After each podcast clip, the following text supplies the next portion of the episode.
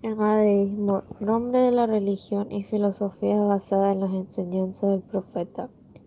y reformador iraní Zoroastro, Zaratustra, que reconocen como divinidad a Aura Magda, considerada por Zoroastro como el único creador increado de todo.